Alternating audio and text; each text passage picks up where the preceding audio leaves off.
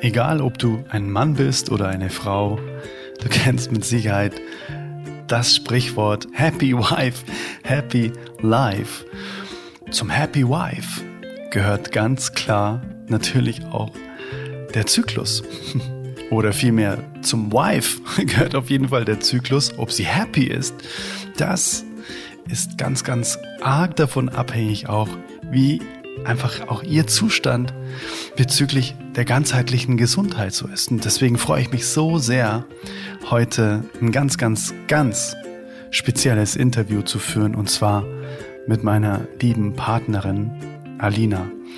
Sie hat sich darauf spezialisiert, Frauen dabei zu helfen, in ihre natürliche Urkraft zurückzufinden und sich daran zu erinnern und vor allem dieses Gefühl zu spüren, wie es sich anfühlt, völlig mit sich und der Urkraft der weiblichen Herkunft verbunden zu sein. Und da spielt einfach auch der weibliche Zyklus eine sehr, sehr, sehr wichtige Rolle. Und heute sprechen wir darüber, was denn überhaupt eigentlich der Hintergrund des Zykluses ist. Ja, man hat ja ganz oft nur so im Kopf als Mann, so ja, die Frau hat ihre Tage, aber es ist ja viel mehr als nur diese Tage. Es sind, ist ja immer auch ein ganzer Monat und dann irgendwann auch ein ganzes Jahr und irgendwann ein ganzes Leben, was da dieser Zyklus so mit sich bringt. Und ich kann nur so viel sagen, je mehr sowohl die Frau als auch der Mann über dieses Wunderwerk weiblicher Zyklus weiß, desto erfüllender, liebevoller sind auch jegliche Beziehungen. Egal ob es Freundschaften sind, egal ob es ehrlich gesagt auch Eltern-Kind-Beziehungen sind oder ob es Partnerschaften sind. Dieses Wissen hat die Macht, die Welt zu verändern. Das zeige ich jetzt einfach mal so in dieser Größe, weil ich davon überzeugt bin. Und jetzt wünsche ich dir erstmal ganz, ganz viel Spaß heute bei diesem ganz speziellen Interview mit Alina Marlow. Sie ist Coachin für ganzheitliche Frauengesundheit. Let's go, Intro. Hey Mother Nature, you're so wonderful. You're full of wonders overall. You are the oldest soul. Nein, hier wird nichts geschnitten. So sieht's aus. Weil wir wollen es ja natürlich halten. Nature. Und darum geht es ja heute auch. Nimmst du schon auf? Ja, sicher. Was? okay. Du hast ja gemeint, als du darüber nachgedacht hast, dass wir beide ein Podcast-Interview äh, führen, dass du immer gesagt hast, ja, der Junge, der redet ja die ganze Zeit über Natur. Ne? Alles geht über Natur. Sein Song, Oldest Soul, geht über Mother Nature und immer will er nach draußen und so. Und Du hast dich dann mal gefragt, ja, was ist denn eigentlich die Natur? Inkludieren wir uns denn eigentlich immer? Auch wenn wir in die oder wenn wir über die Natur reden? Oder sehen wir uns so als irgendein Gebilde, was in der Natur, auf der Natur lebt? Und da bist du ganz klar zum Entschluss gekommen, nee, nee, wir sind auch genau die Natur. Wir sind ein riesengroßer Teil der Natur und da hast du gesagt, ich glaube, es ist erstmal total wichtig, die eigene Natur zu verstehen, sowohl als Mann als auch als Frau, den eigenen Körper zu verstehen. Und da bist du ja total reingegangen, auch gerade in die Natürlichkeit des weiblichen Körpers. Und ich durfte durch dich so viel lernen und alles, was wir heute besprechen, ist so wertvoll für jede Partnerschaft, für jeden Mann, für jede Frau weil es gibt ja so die Jokes, ne? Ja, Männer und Frauen sind so unterschiedlich. Und dem ist halt einfach maximal so. Nur ich glaube, dass sich da die wenigsten Gedanken drüber machen, wie unterschiedlich denn genau. Und vor allem ähm, sich die Mühe zu machen, jeweils den anderen zu verstehen und wissen zu wollen, was ist denn genau der Unterschied eigentlich so. Ich meine, Kindergarten lernt man relativ schnell den Unterschied zwischen Mann und Frau. Aber was ist exakt der Unterschied? Und du hast dich da auf den, auf den Zyklus konzentriert und ich glaube, es ist so wichtig, dass das enttabuisiert wird. Alleine, dass in der Werbung dann auch ganz lange auch blaue Flüssigkeit genommen wurde, um Binden zu zeigen und so, mhm. so dieses eklige, dieses, uh, also mhm. der Zyklus der Frau und der Mann rollt dann meistens mit den Augen, ne? Ja, meine Freundin, die hat schon wieder die Tage und so, mit der ist schon wieder gar nichts anzufangen und so. Also ich glaube, weißt du, das ist, kommt vielleicht auf der, ähm, auf der ersten Ebene so ein bisschen lustig rüber, hat jetzt schon wieder ihre Tage. Aber was denn das genau für ein unglaubliches Wunder ist und wie denn da die Entwicklung überhaupt war und wie sie denn überhaupt meiner Meinung nach auch noch viel mehr vorangetrieben werden sollte bezüglich, wie das Ganze dann gesehen wird von der Gesellschaft, Lass uns da mal heute drüber sprechen und wo denn vielleicht auch die Probleme überhaupt herkommen, die Frauen haben, wenn es um den Zyklus geht. Du hast auch super viele Zahlen am Start, so wie viele Frauen denn überhaupt Zyklusprobleme haben, wie viel, wie viele Frauen denn wirklich jeden Monat einfach Schmerzen haben. Und ich bin mir sicher, heute hören auch wieder viele zu, die sich da angesprochen fühlen. Und heute sprechen wir mal wirklich Klartext, dass das nicht normal ist. Es ist nicht vom Universum, wie auch immer, gedacht gewesen. Ja, die Männer, die ähm, machen Highlife und Konfetti und die Frauen, die haben halt jeden Monat immer irgendwie ein bisschen Schmerzen und na, das ist halt jetzt so.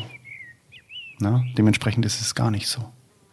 Und es ist so schön, dass wir beide heute hier heute in einer ganz speziellen Konstellation zusammen sprechen und ich freue mich so sehr, dein Wissen teilen zu dürfen. Ich freue mich auch, mega. Wo möchtest du starten? Was ähm, bei der ganzen Vorrede, die ich jetzt da an den Start gebracht habe, was ist für dich so der erste Punkt, wo du sagst, das ist das Allerwichtigste, da sollten wir als erstes mal reingehen? Hm, ja, also du hast ja ganz am Anfang eigentlich schon alles ganz gut auf den Punkt gebracht mit dem Wort Natur. Und für uns Frauen wenn wir sagen, hey, wir wollen natürlich leben, wir wollen eine natürliche Weiblichkeit leben und wir wollen uns natürlich in unserem Körper wohlfühlen, in diesem Wort natürlich steckt das Wort Natur. Und wenn wir Menschen so an Natur denken, an was denken wir da? Wir denken an Bäume, an Wiesen, an Seen, an Berge, an vielleicht den Dschungel, an das Meer, an was auch immer, an, an die Tiere im Wald, whatever. Aber die wenigsten denken an ihren eigenen Körper.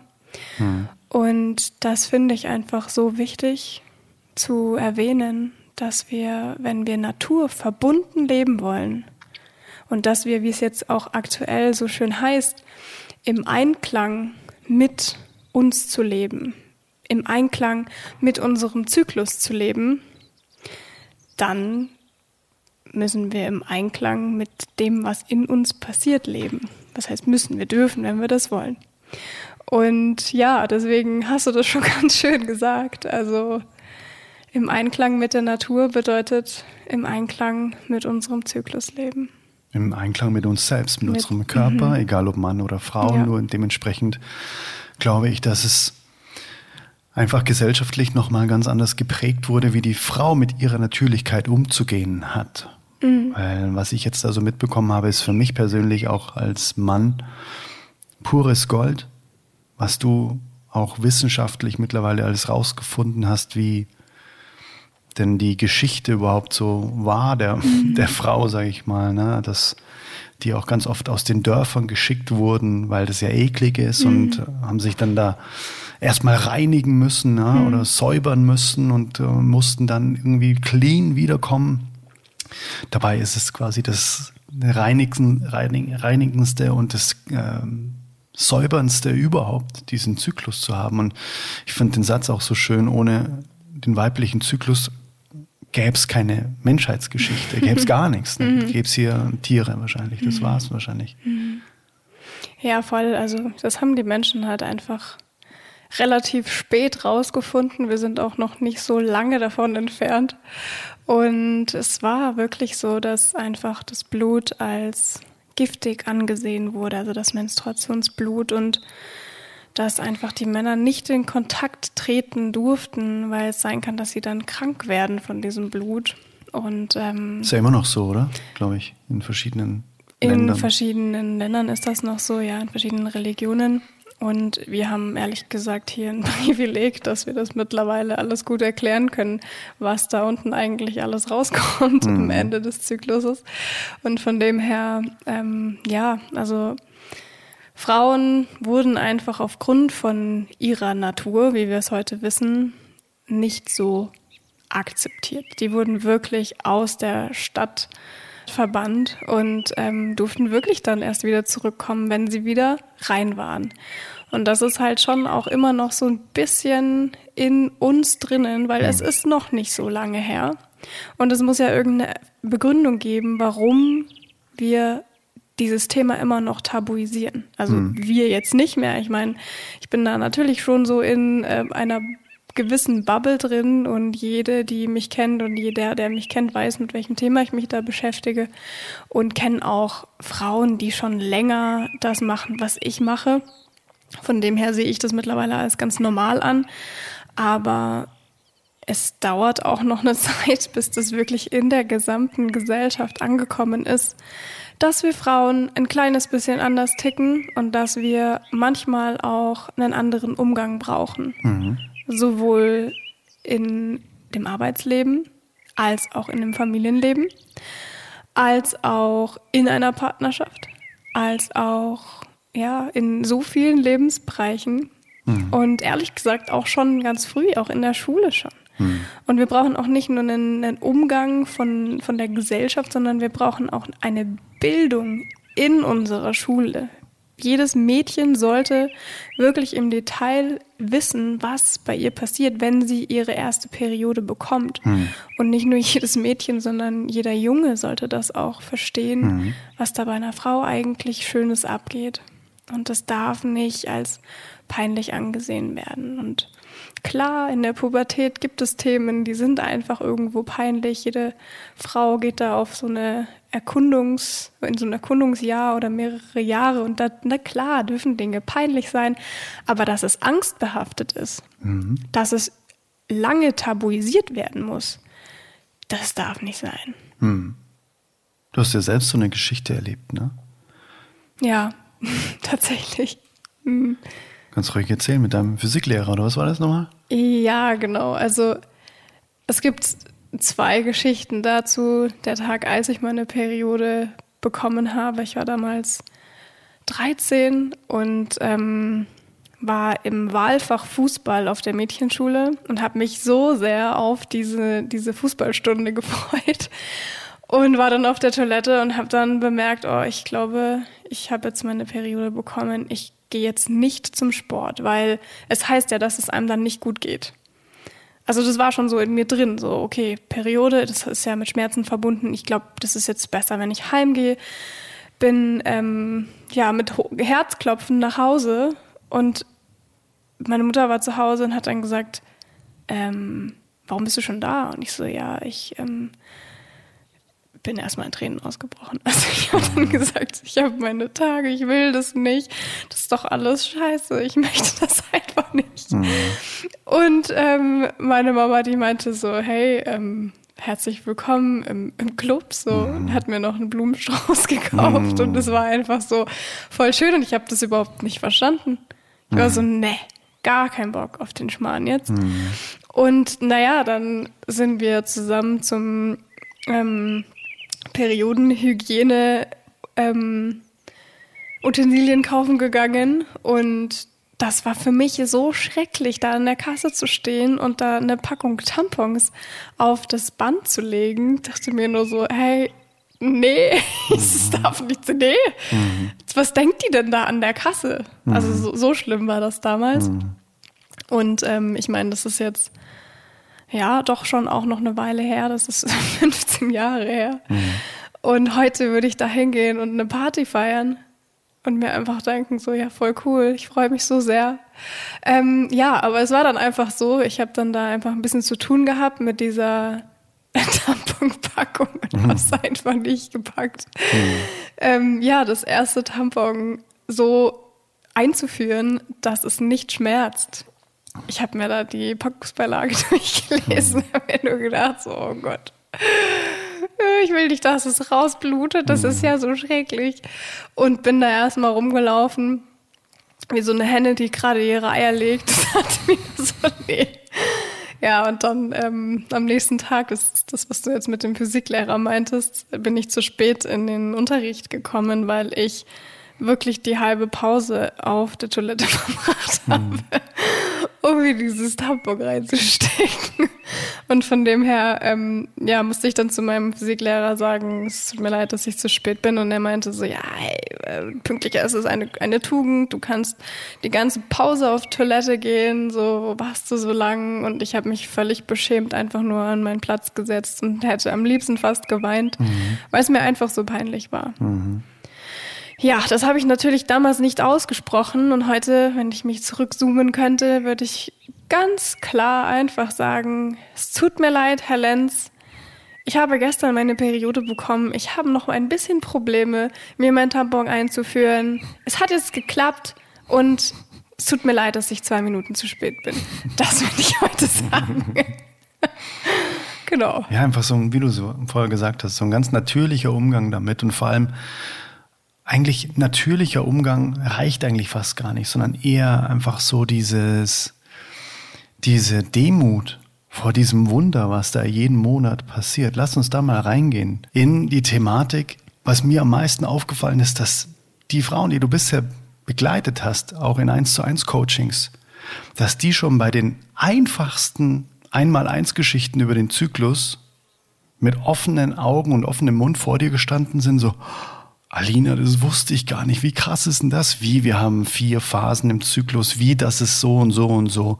Und die sind jetzt nicht alle irgendwie elf gewesen, sondern die sind ja alle einfach Frauen. Ne? Die sind mhm. Frauen Anfang 20, Mitte 20, Ende 20, 30, die dann oft vor dir stehen und sagen, Alter Verwalter, fuck, ich wusste das gar nicht. Wie krass ist denn das? Jetzt geht mir so ein Licht auf und jetzt verstehe ich mich selber erstmal. Und der Klassiker, wie soll mich mein Partner verstehen, meine Partnerin verstehen, wenn ich mich selber gar nicht verstehe? Und was sind da so deiner Meinung nach, um wirklich mal bei den Basics anzufangen, wo du sagst, du bist ja noch gar nicht richtig eingestiegen und merkst so, dass allein bei den Infos schon echt ein krasses Wissensdefizit bei den Frauen selbst am Start sind, die eigentlich auch, ja, ganz normal gebildete Wesen sind, ne, mhm. äh, die du jetzt da begleitet hast. Was, was ist dir da so aufgefallen, wo da quasi so der Hauptwissensdefizit ist, wo du sagst, da, da muss man auch gesellschaftlich nachlegen. Das geht so einfach gar nicht. Dass mhm. das nicht mehr passiert, dass Mädchen in der Schule sich es nicht trauen zu sagen. Ja, wo, wo würdest du da ansetzen und was sind das für Punkte, die dir aufgefallen sind, dass die Frauen selbst zum Großteil gar nicht wissen, mhm. was wichtig wäre mhm. zu wissen? Ja, also das ist einfach dieses Bildungslückenthema. Ähm, eine Frau kann noch so gebildet mit Abitur und allem drum und dran, sogar mit Sportstudium, mit Medizinstudium, äh, kann gebildet sein, aber sie lernt nicht, wie sich diese unterschiedlichen vier Phasen mit unterschiedlichen Hormonhochs und Tiefs auf ihr gesamtes Leben auswirken. Also das wird uns nicht beigebracht und ich muss auch ganz ehrlich sagen, dass das auch immer noch in der Forschung steht. Und was man aber eigentlich jetzt sofort, wo man sofort das Kultusministerium ähm, alarmieren müsste, ist, dass man echt in der vierten, fünften, sechsten Klasse im, ähm, was gab es da früher, Heimat- und Sachunterricht oder HSK. im HSK-Unterricht oder HSU oder dann in der fünften, sechsten Klasse im Biologieunterricht einfach den SchülerInnen beibringt, die Frau befindet sich ab dem Zeitpunkt, wenn sie ihre Periode bekommt, in einem Zyklus, der nicht irgendwie so aussieht, dass man einfach nur einmal im Monat eine Blutung bekommt, oder dann irgendwann, es dauert ja eine Weile, bis sich das dann auch einpendelt in der Pubertät. Mhm. Aber dass man nicht einfach nur einmal so ein paar Tage blutet, sondern dass da in den Phasen davor, also mhm. da sind ja immer noch 21, 22, 23 Tage vorher, mhm. wo auch was in uns passiert. Mhm. Ja, und, und das ist, glaube ich, echt wichtig. Das ist auch für mich krass. Ja, ja mhm. und wir lernen natürlich schon. Es gibt hier einen Eisprung. Man lernt natürlich auch im Biologieunterricht, wie funktioniert denn Fortpflanzung überhaupt. Eine Frau hat einen Eisprung, das wissen wir auch. Aber was passiert denn da mit den Hormonen? Was hat denn ein Anstieg beispielsweise von einem Hormon namens Östrogen, luteinisierendes Hormon, follikelstimulierendes Hormon? Was hat denn das für einen Einfluss auf unser Dasein, auf unsere Leistungsfähigkeit, auf unsere Stimmung? Mhm. Und was hat das für einen Einfluss, wenn diese Hormone wieder sinken? Mhm. Wenn das Progesteron dann ins Spiel kommt mhm. und die Gebärmutterschleimhaut dann irgendwann wieder abgetragen wird, weil es zu keiner Befruchtung gekommen ist. Und das ist einfach wirklich ein, eine Bildungslücke, mhm. die wir jetzt langsam immer mehr füllen. Also man liest jetzt sehr viel in diesem Bereich, was mich unglaublich freut in den letzten zwei, drei Jahren. Mhm. Aber wenn ich mal die Studien von vor fünf Jahren angucke, da schaut's mal ganz düster aus. Mhm. Und wenn wir uns so den Verlauf von der Zunahme der Studien angucken, dann sind die letzten fünf Jahre vergle ver ver ähm, vergleichbar wie mit dem schiefen Turm von Pisa. Also das mhm. geht wirklich ganz rasant nach oben. Mhm. Und gleichzeitig können wir nach diesen Jahren nicht sagen, dass wir genügend Evidenzbasis haben. Mhm. Also das ist natürlich schon auch so ein bisschen, ähm, ja, immer noch so ein bisschen deprimierend, dass wir so wahnsinnig spät in die Forschung integriert wurden mit unserem Menstruationszyklus. Mhm. Das ist erst so spät passiert. Mhm. Und deswegen braucht es auch wirklich noch ein bisschen Zeit, bis wir mit viel Evidenzbasis Ergebnisse liefern können, die scheinbar auch wirklich funktionieren. Mhm. Und ich persönlich, also ich bin grundsätzlich ein großer Fan der Wissenschaft, aber und das habe ich auch schon in den anderen ähm, Podcast-Interviews gesagt, wenn ich sehe, dass etwas funktioniert bei einer Frau, wenn ich sehe, da machen wir ein kleines bisschen Ernährungsumstellung, da machen wir im Coaching ein bisschen Persönlichkeitsentwicklungsarbeit und Entspannungstraining und was auch immer bei der Frau eben individuell, individuell zu tun ist. Und ich sehe, dass es funktioniert und dass auch dann die Hormontests anders aussehen wie vielleicht noch vor zwölf Wochen, dann brauche ich keine Studie. Dann habe ich das auch schwarz auf weiß. Mhm. Wenn das Östrogen-Progesteron-Verhältnis einfach wieder besser aussieht, dann sehe ich, dass etwas funktioniert. Und wenn die Beschwerden abnehmen, wenn die Signale weniger werden, dann brauche ich jetzt erstmal keine Studien, weil ich sehe, dass es ja scheinbar klappt. Mhm. Lass uns vielleicht mal wirklich bei den Basics anfangen. Du vergleichst ja diese, diese vier Phasen immer so ein bisschen mit den Jahreszeiten. Ne? Ich glaube, das ist auch mittlerweile so ein bisschen ein gängiges Modell, oder? Äh, du sagst, du, dir gefällt es nicht so gut. Ähm, kannst du auch gerne mal sagen, warum dir das nicht gut gefällt. Ähm, aber bloß, dass man jeden, jede Person, die das jetzt hier hört, einfach mal abholt. Mhm. Ähm, vielleicht ist das auch schon für den einen oder anderen einfach ein richtig krasser Augenöffner. Ähm, diese vier Phasen des Zykluses, nicht nur, wie du sagst, ne? Einmal gibt es irgendwie ein paar Tage, da ähm, ist die Frau ein bisschen schlechter drauf und blutet und sagt, ich habe die Tage und alles andere ist quasi dann wieder easy und mhm. normal. Mhm. Ja, also um jetzt auf dieses Jahreszeitenbeispiel ähm, nochmal darauf zurückzukommen. Es wird gesagt, dass die erste Phase des Zykluses die, die Periode einschließt, die Winterphase ist die Folge dann, die Phase danach, die Follikelphase, also die Frühlingsphase, weil dann quasi die Gebärmutterschleimhaut sich wieder aufbaut, weil quasi alles wieder anfängt neu zu blühen. Und dann gibt's eben den Hormonpeak vom ähm, LH, vom luteinisierenden Hormon. Und dann findet der Eisprung statt und das ist dann so unsere Sommerphase, was ich auch als Phase immer nicht so richtig ansehe, weil es eigentlich nur ein Tag ist. Mhm. Es ist eigentlich nur ein, ein Ovulationstag. Und dann geht es in eine zweiwöchige im Durchschnitt Lutealphase, das ist dann die Herbstphase. Und wenn wir jetzt mal so in das Gefühl reingehen, wie fühlt sich denn so ein Herbst an? Da denken die meisten nach an so ein regnerisches und bisschen kälter und allein nur bei dieser bei diesem Vergleich, oh, jetzt geht dann, der Sommer ist vorbei, Mann, jetzt geht's wieder in die Herbstphase, ich eigentlich gar keinen Bock drauf, so, okay, Eisprung ist vorbei, es hat keine Befruchtung stattgefunden, das äh, Progesteron geht hoch, ist, äh, der Körper checkt, okay, wir brauchen jetzt eigentlich das Progesteron nicht mehr, das Progesteron kann wieder tiefer gehen, okay, äh, wir müssen jetzt die Gebärmutterschleimhaut wieder abtragen. Und ja, jetzt kommt wieder der Winter. Eigentlich gar keinen Bock.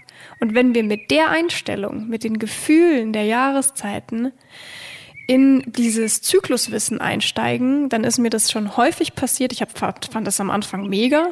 Aber mir ist es häufig bei mir selbst passiert und auch in den Coachings, dass die Mädels gesagt haben, ja, aber ich fühle mich gar nicht so wie im Sommer während meines Eisprungs. Mhm. Und ja, die Lutealphase, die ist total scheiße, weil ich da einfach so Schmerzen habe. Ich habe da gar keine Lust drauf und das ist echt wie so ein Herbstgefühl. Mhm.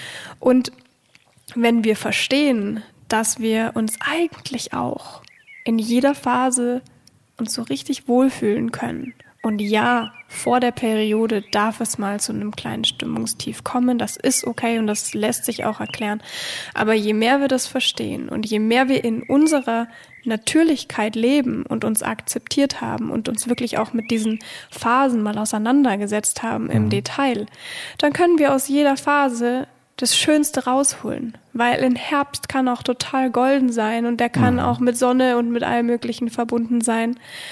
Und ähm, genauso kann auch die Lutealphase sein. Mhm. Und da finde ich, dass man, wenn man sich jetzt nicht mit diesem Jahreszeitenvergleich identifizieren kann, dass das total okay ist. Es mhm. hilft, um so eine, so eine Analogie zu setzen und auch die Hormonen Hochs und Tiefs zu verstehen. Das finde ich auf jeden Fall total schön. Aber jede Frau ist anders, jede Frau ist individuell. Wir haben alle unseren eigenen Fingerabdruck und jede Frau darf für sich herausfinden, was bei ihr in welcher Phase einfach am besten funktioniert. Hm. Wobei es da schon viele Tipps gibt, wo wir gerne drauf zu sprechen kommen können, mhm. mit denen wir einfach unsere Zyklusgesundheit ganzheitlich verbessern können, so mhm. dass es dann nicht mehr zu Beschwerden kommt. Mhm. Vielleicht gibt es ja auch nochmal so eine, so eine richtig krasse Vereinfachung dieser vier Phasen, was denn da genau passiert, egal, erstmal unabhängig davon, wie man sich da zu fühlen hat, mhm. in Anführungszeichen, so einfach nur, okay, was passiert denn da ganz rational? Weil du hast jetzt ganz viel von Hormonen gesprochen, mhm. LH und Progesteron und so weiter. Und ich bin mir sicher, inklusive mir, mhm. ähm, das ist ganz schön nebulös. Was heißt denn das Ganze? Ich mhm. check's nicht, wenn das rauf und runter geht und dann das andere runter und rauf und äh, okay, was heißt denn das Ganze? Also was, wenn man sagt, Tag eins ist quasi so, yes, cool, es ist Tag eins, ich habe meine Periode, also ich habe quasi meine Blutung, yes, das ist Tag eins. Und was passiert da? Man sagt ja, es sind so ungefähr 28 Tage, weil man, glaube ich, mit dem Mond geht, oder? Glaube ich so. Mhm. Kann auch mal länger dauern, mhm. mal kürzer mhm. und so weiter. Deswegen heißt dein Kurs ja auch 28 Cycle Flow, mhm. ne? also diese 28 Tage, dass man die lernt, im natürlichen Einklang mit sich selbst äh, mhm. als Frau zu leben. Ja. Und da kommen wir später nochmal drauf, was es denn heißt, im natürlichen Einklang zu leben. Aber lass uns mal da reingehen, diese einzelnen Phasen. Was passiert denn da genau? Weil das war für mich persönlich auch, ich weiß noch, du hast mir das irgendwann mal am, am See erzählt und ich so, ach krass. Ja, das ist ja total krass, was da eigentlich jeden Monat der Körper so vorbereitet, um einfach sich fortzupflanzen. Und mhm. danach doch nicht, okay, wieder rückgängig, so nach dem Motto, wie du es immer sagst, so Bettchen wieder abbauen, okay, und dann, was passiert denn da genau? Mhm.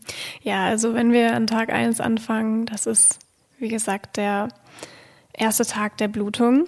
Und in diesem Prozess kommt nicht einfach nur Blut unten raus, sondern die oberste Schicht der Gebärmutterschleimhaut, die hat sich abgebaut und wird jetzt mit der Blutung zusammen losgelassen. Und das Wort losgelassen finde ich total schön, statt irgendwie abgetragen oder so, sondern wir dürfen etwas loslassen. Mhm. So, also die Menstruationsphase ist für mich eine Loslassphase und da darf auch alles gehen, was mich sonst so belastet. Und ähm, ja, in der Zeit dürfen wir uns auch, wenn wir das wollen und wenn wir uns da gut fühlen, wir dürfen uns da in der Zeit zurückziehen. Und dann geht es weiter mit der Follikelphase, Die Wie lange dauert denn die erste Phase so? Ja, ungefähr? also das kann zwischen drei und maximal sieben Tagen dauern. Mhm, okay. Also jede Frau, die drei Tage blutet, das ist völlig fein. Das Mhm. kann aber auch länger dauern. Da gibt es noch, gibt es keine Durchschnittszahl. Mhm, okay. Genau. Und dann geht es in die Follikelphase. Die dauert ungefähr auch noch mal eine Woche. In der Zeit ähm, baut sich die Gebärmutter-Schleimhaut wieder auf. Wobei, ehrlich gesagt, das auch schon während der Blutung stattfindet. Also Follikelphase wird auch teilweise in Phase 1 und 2 eingeteilt. Und da wird die Gebärmutterschleimhaut einfach wieder vorbereitet für eine eventuelle Einnistung. Und ich vergleiche das wirklich immer mit so einem, so einem Bettchen bauen. Also da helfen ganz viele Zellen und Hormone helfen da zusammen, um einfach die Gebärmutterschleimhaut so vorzubereiten, dass es dann eben in Phase 3 kommen kann. Also ein Eisprung findet statt. Eins von den dominantesten Eizellen, die sich in den, ähm, in den Eierstöcken gebildet haben, springt dann mit Mühe in den Eileiter und wird dann transportiert oder transportiert sich teils auch selbst in ähm, die Gebärmutter. Und dieser Prozess ist einfach was total Schönes und das ist, das ist unsere Natur. Jeden Monat springt da im besten Falle ein kleines Eichen ab, eine kleine Eizelle und watschelt da diesen Eileiter entlang und wartet dann im Eileiter, am Ende des Eileiters auf ein Spermium, auf eine Spermienzelle. Wie so ein gedeckter Tisch mit Kerze, so, ne? Und ein Stuhl ist noch frei. Genau, so also bisschen, hey, ne? es ist alles ready, so die Gebärmutterschleimhaut ist bereit, das Bettchen ist, ist da, so hey, komm rein. Und ja, dann passiert halt nichts, ne? Also dann gibt's, wenn man nicht schwanger werden möchte, hoffentlich kein Spermium, was zu zu diesem Zeitpunkt es geschafft hat, einzudringen. Und ja, dann dauert's noch ein bisschen und dann geht's eben in die Lutealphase. Und wenn der Körper dann versteht, okay, jetzt äh, muss ich das alles wieder abbauen, Kerze ausblasen, ab, wieder der Teller in den Schrank. Ja, dann geht das Progesteron nach oben und oder beziehungsweise wird oben gehalten und geht dann langsam wieder runter. Für was ist das gut? Das, das Progesteron ist eigentlich das Schwangerschaftshormon. Und das Progesteron ist auch so ein ganz tolles Hormon, wenn wir irgendwie schlechte Laune haben. Also das wird vor allem auch Frauen in den Wechseljahren häufig verschrieben, um einfach die Stimmung ein bisschen aufzuhellen. Also das ist so ein, ich vergleiche es immer mit so einem ähm, Antidepressiva eigentlich. Natürlich. Natürliches Antidepressiva. Sehr stimmungsaufhellend, deswegen geht's vielen nach dem Eisprung auch immer noch richtig gut. Und ja, dann fällt's halt ab. Und bei diesem Abfall von dem Progesteron in der Mitte der Lutealphase kann es eben bei vielen Frauen schon zu so kleinen Stimmungstiefs kommen. Also die Gebärmutterschleimhaut wird jetzt wieder abgebaut und macht sich quasi wieder bereit, loszulassen, losgelassen zu werden.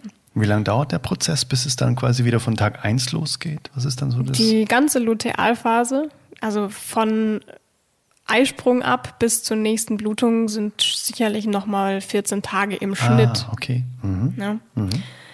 Und das kann aber auch länger dauern, das kann sich aber auch verkürzen. Also es ist eben abhängig auch von unserem Lebensstil, wie sich der Zyklus und auch die Länge des Zykluses verhält. Ja, und dann geht's halt wieder von vorne los. dann muss die Gebärmutterschleimhaut wieder aufgebaut werden und das passiert monatlich in uns. Dieses Hoch und Tief der Hormone, dieser Abbau, dieser Aufbau, das ist eigentlich was so Schönes und das ist der Ursprung. Es ist der Ursprung, wo Von wir Leben. herkommen. Ja, absolut. Und das ist Natur. Ja, Das ist mal richtig Natur. ja, natürlich. Die Gebärmutterschleimhaut ist für was da, dass die sich immer wieder auf und abbaut? Für was ist die genau da? Ist es quasi die Nahrung für etwas? Oder was? Mhm, Ja. ja, also es ist die oberste Schicht der Gebärmutterschleimhaut. Die Gebärmutterschleimhaut ist immer da, aber Ah, es, ja. es gibt immer, immer so, eine- so, so eine oberste Schicht, die Mhm. sich aufbaut und die dann wieder abgebaut wird.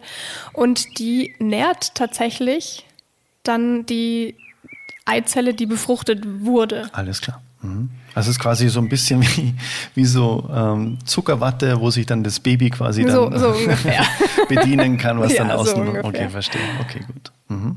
Ähm, das finde ich persönlich schon mal super spannend, dass es eben diese Phasen gibt. Und es ist ja quasi so, dass es im durchschnittlichen Leben einer Frau einfach 500 Mal passiert, oder? Ja, also ungefähr 400 bis 500 Mal. Es gibt da auch keinen, keinen groben Durchschnittswert, aber ich glaube, so mit 450 sind, stehen wir ganz gut da, ja. Eigentlich schon richtig der Knaller, oder? Weil die Natur ja eigentlich so effizient in Anführungszeichen ist in allem, was sie tut, ne? Und das wirkt ja jetzt erstmal total ineffizient, oder? Mhm. Dass eine Frau irgendwie 500 Kinder bekommen oder 500 mal ready ist und dann im Schnitt, keine Ahnung, zwei bis sieben bekommt oder was weiß ich. Ne? Ja, also äh, 500 ist bisschen too much, weil die wäre ja dann auch erstmal für neun Monate schwanger. Dann dauert es wieder eine Zeit lang, Schon klar. Sie, bis sie wieder. Aber es ist natürlich schon interessant, warum es immer noch so ist, wobei wir halt im Schnitt zwei Kinder haben mhm. hier im in Deutschland und das ist halt einfach schon interessant, dass mhm. wir trotzdem immer noch 400, 500 Mal da auf die Idee kommen oder die Natur auf die Idee kommt. Jetzt könnte es soweit sein. Uns diese Möglichkeit gibt, hey, jetzt und jetzt und jetzt mhm. und jetzt und jetzt und jetzt und mhm. ja, manche nutzen diese gar nicht was mhm. auch total okay ist. Und manche nutzen eben ihre Natur. Ja, genau. Ja. Ich finde es auch noch eine richtig spannende Sache. Ich glaube, wenn man da draußen jetzt Menschen fragen würde, egal Geschlechter unabhängig, was glaubst du denn, an wie vielen Tagen im Monat könnte denn eine Frau ein Kind bekommen oder könnte sie schwanger werden, wenn man einfach dem natürlichen Lauf freien Lauf lässt. Mhm, mh. Ich glaube ehrlich gesagt, dass da ganz andere Zahlen rauskommen in Tagen gesprochen, als es dann wirklich ist. Ich glaube, die meisten sind sich gar nicht bewusst, wie das denn eigentlich wirklich läuft. Mhm. Ja, also da steigen wir jetzt in das Verhütungsthema ein letztendlich. Das ist für viele Frauen tatsächlich nicht klar. Für viele Frauen, die sich damit beschäftigt haben, die wissen das. Und letztendlich haben wir 24 Stunden Eisprung. So. Und jetzt muss man aber dazu sagen, dass sowohl vorher als auch ein paar Tage danach es immer noch zu einer Befruchtung kommen kann. Und wir reden da von sechs Tagen, von insgesamt 28 im Schnitt, mhm. in denen wir in der Lage sind zu empfangen mhm. und dann eben schwanger zu werden. Mhm. Und wenn wir uns dem bewusst sind, dass es nur so wenige Tage gibt, dann frage ich mich, warum müssen so viele Frauen hormonell verhüten? Mhm. Und natürlich ist die Voraussetzung, dass wir einen gesunden, regelmäßigen Zyklus haben, damit man auch sicherstellen kann, hier gibt es halt diese sechs kritischen Tage. Und dadurch, dass es halt, dass unser Zyklus so, ich sag jetzt mal, empfindlich ist, haben halt da viele Frauen natürlich auch verständlicherweise nicht so richtig Lust, ähm, da sicher zu gehen und einfach dann, ja, die Rest der Zeit einfach nicht aufzupassen mhm. und dann die sechs Tage aufzupassen. Das ist für viele Frauen zu, ja, die haben da einfach so ein bisschen, bisschen Angst davor. Mhm. Und das ist total okay, weil der Eisprung kann sich verschieben.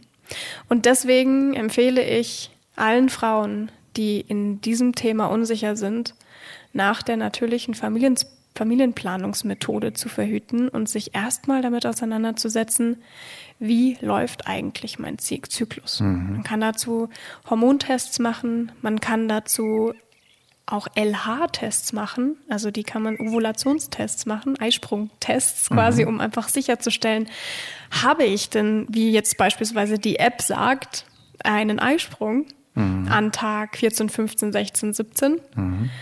Oder passiert es gar nicht? Kommt der vielleicht später? Kommt der vielleicht früher?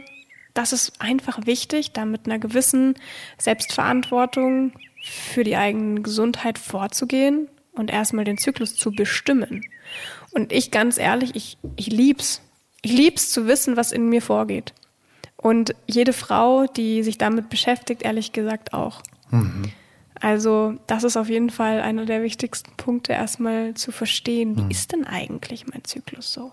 Ich habe das ja bei dir schon öfter mal mitbekommen, dass du dann da über den Gang hopselst und dann so, uh, huch, wow, ich hatte gerade meinen Eisprung, krass.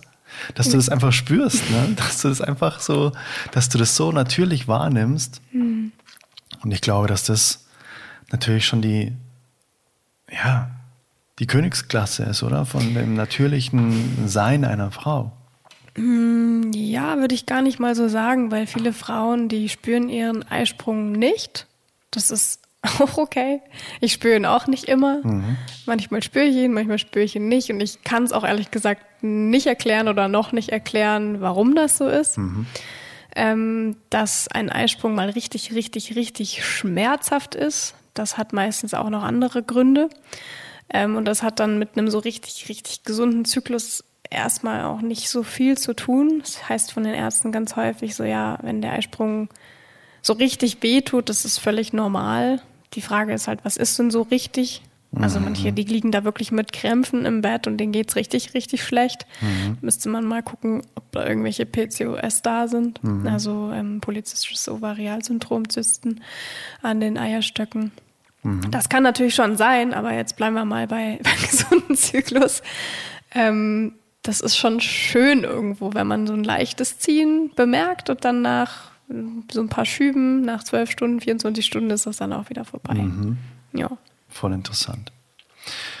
Du hast ja gemeint, dass es eben auch ja, hausgemachte Stellschrauben gibt, die die Frau in der Hand hat. Ähm, wie, wie es ihr denn geht über diese vier Phasen hinweg. Und du hast auch gesagt, oder vielmehr, du hast auch schon ganz oft gespürt, ach, guck mal einer an. Es funktioniert einfach auch andersrum. Bedeutet, ja. ah, guck mal, ich habe mich jetzt quasi die drei Wochen so und so und so verhalten mhm. und jetzt geht's mir einfach schlecht. Wundervoll. Mhm. Danke, dass es auch andersrum funktioniert. Mhm. Nicht nur, ich äh, weiß, wie es geht, dass ich da keine Schmerzen oder Probleme habe, sondern auch quasi mal so der Selbsttest. Ja, ich habe echt, ich, ich muss jetzt quasi Tribut zollen, mhm, in Anführungszeichen, für das, was ich an Ursache gesetzt habe. Ja, ja, also so die Klassiker der geistigen Gesetze von Ursache und Wirkung bedeutet, ich setze eine Ursache über die äh, gewissen Phasen hinweg. Das kann Bewegung, das kann Ernährung, das kann die Regeneration, Ruhe, die ich mir gegönnt habe, sein. Diese Stellschrauben habe ich jetzt mal so mitbekommen, die, an denen du am meisten drehst. Und dementsprechend bekomme ich dann quasi in Anführungszeichen dann die, das Zeugnis jeden Monat, wie gut es ausgefallen ist ähm, bezüglich PMS-Schmerzen. Bedeutet, mhm. habe ich welche oder geht es mir schlecht oder geht es mir gut? Ähm, lass uns da mal reingehen. Was, was gibt es da denn für Quick Wins, sage ich mal, das, das auch zu verstehen. Nee, es ist nicht nur eine Laune der Natur. Es ist nicht einfach nur Zufall oder es ist einfach irgendwie ein Konstruktionsfehler. Ja, scheiße, warum denn ich? Mir geht's immer schlecht und ich kenne Frauen, denen geht's überhaupt nicht schlecht. Mhm. Das ist so unfair, dass es da mich getroffen hat, sozusagen. Ne? Sondern das ist schon auch ganz viel der eigene Lebensstil ist, der da mhm. einfach wiedergespiegelt wird. Mhm. Ja, also das ist auf jeden Fall ein wichtiger Satz, den sich jede Frau einprägen darf. Ich wiederhole es nochmal. Das prämenstruelle Syndrom, das PMS, ist ein Resultat aus unserem Lebensstil. PMS ist ein Ergebnis aus unserem Lebensstil. Das ist eine Wirkung von der, von der Ursache zuvor. Read it again, read it mhm. again and read it again. Mhm. Und das ist wichtig zu verstehen, dass wir, wenn wir gesund sind, gesund ist natürlich ein großer Begriff, aber wenn es uns wirklich gut geht, dann gibt es wirklich in den meisten Fällen keine starken PMS-Beschwerden. Und das haben wir mit unserer Art, wie wir uns ernähren, mit unserem Ausmaß, wie wir uns bewegen, das kann zu viel, das kann zu wenig sein, und mit auch unserem Ausmaß, wie schlafen wir, qualitativ, quantitativ? Und wie häufig entspannen wir uns? Wie ist hm. denn unser aktuelles Stresslevel? Also diese Faktoren spielen damit rein und dann, wenn wir über das Thema Stress reden, waren wir wahrscheinlich nicht mehr fertig, aber auch, wie sind denn die Beziehungen? Wie ist denn das soziale Umfeld? Wie geht's mir denn eigentlich? So mental und ähm, psychisch und seelisch was ist denn da noch in mir? Also ich ernähre mich doch gesund, ich mache doch Sport, ich, ich entspanne mich doch. Aber vielleicht gibt es halt auch manchmal Stellschrauben, die liegen noch ein bisschen tiefer. Das muss ich auf jeden Fall an dieser Stelle noch dazu sagen. Und damit dürfen wir uns auch beschäftigen. Mhm. Und das klingt jetzt alles vielleicht so ein bisschen komplex, aber wenn wir uns mit diesen Problemen nicht mehr selbst ausliefern wollen, dann dürfen wir das in unsere Hand nehmen. Mhm. Und klar kann man da jetzt darüber sprechen, was kann ich denn jetzt in der Ernährung verändern? Mhm. Wie soll ich mich denn jetzt bewegen? Das ist eine ganz individuelle Sache. Wichtig ist, dass alle Organe richtig funktionieren, dass die Leber richtig entgiften kann, dass es dem Darm gut geht, dass man sich wirklich um einen Darm kümmert. Und das Thema Darm ist in der heutigen Zeit, heutigen Zeit ein riesiges Thema. Mhm. Und wie geht's denn der, kennt auch niemand, die sich nicht medizinisch irgendwie beschäftigt, der Nebenniere. Mhm. Das fast schon wichtigste Organ. Mhm. Diese kleine, kleine Hütchen auf den Nieren sitzend, die Stresshormone ausschütten mhm. und die dafür sorgen können, dass es unserem Zyklus mal richtig, richtig übel geht. Mhm. Dass der sogar ausfällt. Also dann spricht man von einer Nebennierenschwäche oder sogar Insuffizienz. Mhm. Und diese, diese drei Organe, Nebenniere, Darm und Leber und dann zum Teil auch noch die Schilddrüse. Das sind einfach Organe, um die dürfen wir uns kümmern und die können wir beeinflussen mit unserem Verhalten, mit unserer Ernährung, mit unserer Bewegung und mit unserer Regeneration. Mhm. Wenn du nur eine einzige Empfehlung geben könntest, na, du hast jetzt hier ein Blatt und da darfst du nur eine einzige Sache draufschreiben, die alle Frauen wissen sollten. Na, was, was wäre das denn, wo du sagst, ja, das ist eigentlich so mitunter echt die Hauptstellschraube, wenn da mal wirklich aktiv und bewusst angesetzt wird von Frauen, die wirklich auch Zyklusbeschwerden haben, da ist schon mal die Wahrscheinlichkeit, dass da irgendwas Positives im Körper passiert und man irgendwas merkt, sehr hoch. Ja, Regeneration. Mhm. Ganz klar. Und Regeneration schließt auch unseren Schlaf mit ein, mhm. schließt die Momente der Ruhe mit ein in unserem Alltag und sie schließt auch unsere Ernährung mit ein. Also Regeneration ist so ein großes Thema und mhm. wenn ich das jetzt auf eine Prioritätsliste setzen müsste, dann steht das Thema Entspannung und Erholung wirklich oben. Danach kommt Ernährung und danach kommt Bewegung. Mhm. Hm, spannend. Wenn jetzt da auch junge Mütter zuhören, mhm. die weder gerade Schlaf bekommen, mhm. noch sich regenerieren können, mhm. weil vielleicht irgendwie Daueralarm ist mit dem Kind, dann kann man das ja in Anführungszeichen ja auch Stück weit so ein bisschen gegenkompensieren, indem man dann einfach die Dinge, die man kontrollieren kann, ne? also was esse ich mhm, und bewege ich mich, ja dass man das vielleicht dann eben auf der Waagschale dann dagegen setzt, ne? wenn man sagt, an manchen Dingen lässt sich jetzt in meinem Leben gerade gar ja, nichts ändern. Ja, ne? ja, voll. Also ich meine, eine Frau, die gerade Mutter geworden ist, die bringt eine immense Stressresistenz mit. Das muss man natürlich auch dazu sagen. Ähm, die hat gerade ein Kind auf die Welt bekommen und ähm, das ist natürlich eine ganz unterschiedliche Sache. Auch wie, wie, wie war denn die Schwangerschaft? Wie waren denn die Hormone vor der Schwangerschaft? Wie waren die Hormone in der Schwangerschaft? Und wie sind sie jetzt danach? Das lässt sich vorher alles auch beeinflussen. Das ist auch so eine Sache, die wissen ganz wenige. Und wenn man jetzt einfach nicht genügend schlafen kann, weil das Kind jetzt die ganze Zeit schreit, das ist okay. Wir sind dafür gemacht, Kinder großzuziehen. Mhm. Und diese Zeit vergeht auch irgendwann wieder. Und ein Familienleben kann eine stressige Sache sein, auf jeden Fall. Aber je mehr wir auch als Mutter, ich meine, ich kann dazu jetzt noch nicht so super viel sagen, ich bin noch keine eigene Mama, aber ich kann nur jeder Mama empfehlen, einfach mal an allen Stellen, wo es geht, immer mal wieder runterzufahren. Und in der heutigen Zeit gibt es schon das Wort Slow Mothering. Mhm. Vielleicht solltest du da mal eine interviewen, die mhm. sowas macht. Ne? Das sind auch Dula-Betreuung. Das ist im Kommen gerade und es gibt echt Möglichkeiten, sich als Mama da auch wirklich zu informieren, wo kann ich mal ein bisschen runter vom Gas gehen und mich gleichzeitig wirklich mit aller Kraft, die da ist, bestmöglich um mein Kind kümmern. Mhm. Was bedeutet denn so ein Richtwert genug schlafen für eine, für eine Frau? Ja, auch spannende Sache. Also grundsätzlich sagt man ja, wir brauchen im Schnitt acht Stunden Schlaf. Und ich habe da jetzt vor kurzem erst wieder drüber nachgedacht und habe mir halt gedacht, ja, ähm, es gibt ja diesen Zyklus. Und es heißt, dass dieser Zyklus auch einen Einfluss auf unseren Schlaf hat.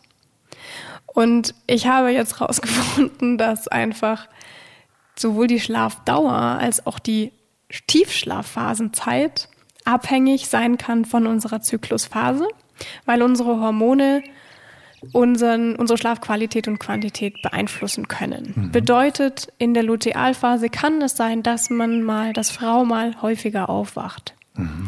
Dass einfach da der Schlaf irgendwie nicht so prächtig ist wie jetzt Follikel, in der Follikel- oder in der Eisprungphase oder so. Das Lutealphase ist die Phase. Die, Entschuldige, das ist die Phase, bevor die Periode stattfindet, also ja. nach dem Eisprung mhm. bis zum Zeitpunkt der Periode. Und wenn dann das Progesteron abfällt, mhm. kann es sein, dass Frauen einfach an der einen oder anderen Stelle mal so kleine Schlafstörungen haben. Mhm. Und wenn eine Frau dann nicht auf ihre acht Stunden kommt, dann bitte nicht reinstressen, das ist okay. Und lieber dann am Tag mal gucken, ob es vielleicht hier und da ein paar Möglichkeiten gibt, mal ein bisschen runter vom Gas zu gehen. Mhm. Und gleichzeitig ist auch ehrlich gesagt in der Eisprungzeit, ähm, in der es ja, die, die ja dazu da ist, dass wir quasi uns fortpflanzen sollen, auch da bei manchen Frauen so, dass sie in der Zeit auch nicht so gut schlafen können, weil sie sollen sich ja eigentlich jetzt fortpflanzen. also ich würde diese Zahl acht Stunden nicht unterstreichen. Mhm. Und gleichzeitig brauchen wir in der Zeit kurz vor unserer Periode eigentlich nochmal ein Stückchen mehr Schlaf. Wir brauchen mehr Regeneration. Und wenn wir das eben nicht schaffen, weil am Abend noch so viel zu tun ist und wenn man früh aufstehen muss, Pausen machen im Alltag. Mhm. Ob das Powernaps sind, ob das jetzt die berühmte transzendentale Meditation ist, mhm. was auch immer dann. Die äh, wir beide auch gelernt ja, haben, genau. Gott sei Dank. Dann ist das auf jeden Fall auch eine richtig schöne Sache. Und wichtig ist einfach für alle Frauen, dass wenn sie nicht auf ihre Schlafstunden kommen, sollten das vielleicht nicht sechs sein, mhm. dann nicht reinstressen. Mhm. Ja, und ich meine, ein langer und guter Schlaf, das ist das Beste überhaupt. Mhm. Und wer das einhalten kann, dem und der wird es auch über den Tag besser gehen, keine Frage. Aber unser Zyklus, der hat da eben so seine kleinen Einstiche. Also mhm. das ist okay. Mhm. Und wir sind auch dafür gemacht, dass wir mal nicht so gut schlafen können. Mhm. Das ist okay. Mhm. Voll spannend, das alles mal so zu überblicken, finde ich. Mhm. Ich bin mir sicher, da sind einige Aha-Momente auch für für die Menschen, die das jetzt hören, dabei. Und lass uns mal reinspringen in die Inhalte, wie du das gedacht hast. Wenn man jetzt in 28 Cycle Flow, deinen Online-Kurs, wenn man da reingeht, ähm, was ist für dich da das Allerwichtigste? Mit was startet das Ganze? Und natürlich erstmal vorab, für wen ist das Ganze gut? Und wie, wie ähm, stellen sich diese, das ist ja ein vier Wochen Kurs, mhm. ne, ein Online-Kurs mit Videomaterial, mhm. das du voraufgezeichnet hast und man wird auch noch begleitet in Live-Sessions. Mhm. Und nimm uns da mal mit rein, wenn man da jetzt sagt, hey, das, ich habe da echt Probleme und oder auch wenn wenn Männer zuhören, so, hey, meine Freundin, meine Frau, die quält sich da immer durch die durch den Monat und es belastet vielleicht auch unsere Partnerschaft. Wie läuft es ab, wenn man da reingeht? Was passiert da genau? Ja, erstmal vorab noch, mittlerweile finde ich, dass dieser Kurs nicht nur für Frauen geeignet sind, die irgendeine Form von hormonellen Dysbalancen mitbringt, sprich irgendwelche PMS-Beschwerden hat, sondern das ist auch für alle Frauen, die ihren Körper einfach mal richtig, richtig gut verstehen wollen. Mhm. Was passiert da in mir? Was kann ich noch besser machen? Was mhm. äh, mache ich schon richtig gut? An welchen Schrauben müsste ich vielleicht mal ein bisschen runterdrehen und so? Mhm. Also das ist für jede Frau, die sich mehr mit ihrer eigenen weiblichen Natürlichkeit verbinden möchte, auch geeignet. Mhm. Und wenn wir jetzt mal über den Aufbau sprechen, es geht am Anfang im ersten und im zweiten Modul geht's wirklich um Zyklusverständnis, um Körperverständnis. Es geht um die Themen der Darmgesundheit, der Lebergesundheit, der Nebennieren und das ist einfach wichtig, diesen ganzheitlichen Ansatz einfach mal zu verstehen. Mhm. Was ist überhaupt ganzheitliche Gesundheit? Also darum dreht sich alles in den ersten beiden Modulen. Und da geht bei sehr vielen Frauen, so wie ich es jetzt auch in den Coachings immer erlebt habe, einfach schon ja das ein oder andere Lämpchen auf. Und da mhm. machen die schon ihre ersten Aha-Erlebnisse. Mhm. Also das, was wir jetzt eigentlich schon angerissen haben, nur halt sehr, logischerweise sehr viel mehr in der Tiefe, ne, ja. um das Ganze wirklich zu verstehen, weil ich habe das ja mitbekommen, da, da würde kein Podcast dieser Welt reichen, um das wirklich in der Tiefe dann auch nochmal zu erklären. Du erklärst es ja auch sehr anschaulich, so dass man es leicht versteht, aber trotzdem auch die Wissenschaft dahinter versteht. Und das ist ja, es ist ja ein Wissen, was man sein ganzes Leben lang dann in sich trägt und wovon man dann auch sein ganzes Leben lang profitiert, das einmal verstanden zu haben. Das ist wie Fahrradfahren. So, ah, jetzt geil, ich weiß jetzt, wie ich meinen Körper fahre, sozusagen. Mhm, ne? Ja, voll. Okay, wie geht's weiter? Dann ja, also nachdem wir vorhin von der Prioritätsliste gesprochen haben, ähm, geht es weiter mit dem Stressreduktionsmodul. Es geht mhm. mit um Regeneration, es geht um Entspannung, es gibt selbstgeschriebene Meditationen mit Spoiler deiner Musik. richtig, richtig, richtig schön geworden alles. Es gibt richtig schöne, entspanntere Yoga-Flows von zwei richtig wundervollen Yoga-Lehrerinnen, mhm. die eben auch die Kurse so ausgelegt haben, dass sie auf die Zyklusphasen beziehungsweise auf die Intensitäten passen. Mhm. Und da dürfen sehr viele Frauen einfach auch noch mal mehr in die Reflexion gehen in diesem ganzen Modul über das, was in ihrem Körper so abgeht monatlich. Mhm. Und auch mal reinspüren, wie geht es mir denn eigentlich so wirklich? Also erstmal verstehen. Erstmal verstehen. Also quasi die große Klammer. Ja. Was passiert denn wann überhaupt? Mhm. Und wie kann ich das jetzt quasi bunt ausmalen, so durch Handlungen am, am Ende, ne? Also durch ja. Karma. Ja, so ungefähr. Also mhm. es geht auch um die Entfaltung unserer Intuition als Frau, die wir häufig dann spüren, wenn wir uns einfach ruhevollere Momente nehmen mhm. und gerne eben auch mit einer gewissen Anleitung, wo es dann einfach auch um die Prozesse geht, die in uns so stattfinden. Und ich bin der festen Überzeugung, dass je mehr wir uns mit unserer weiblichen, ich sage jetzt mal, Urkraft verbinden, desto mhm. besser wird auch unsere Intuition. Und mit der können wir dann auch ja, steuern, was uns jetzt gut tut mhm. und was uns jetzt überhaupt nicht gut tut. Mhm. Sei es Ernährung, sei es Bewegung, sei es, seien es Menschen. Mhm. also unser intuitives Gefühl, das ist mir auch passiert jetzt in den letzten Jahren, das nimmt einfach mehr zu. Und dafür ist jetzt dieses dritte Modul da, zu regenerieren, sich mehr mit der Intuition zu beschäftigen. Mhm. Und dann geht es mit dem Thema Ernährung weiter. Und an dieser Stelle sage ich auch gerne dazu, dass 95 Prozent unserer Ernährungsempfehlungen auf Studien basieren, die an Männern durchgeführt wurden.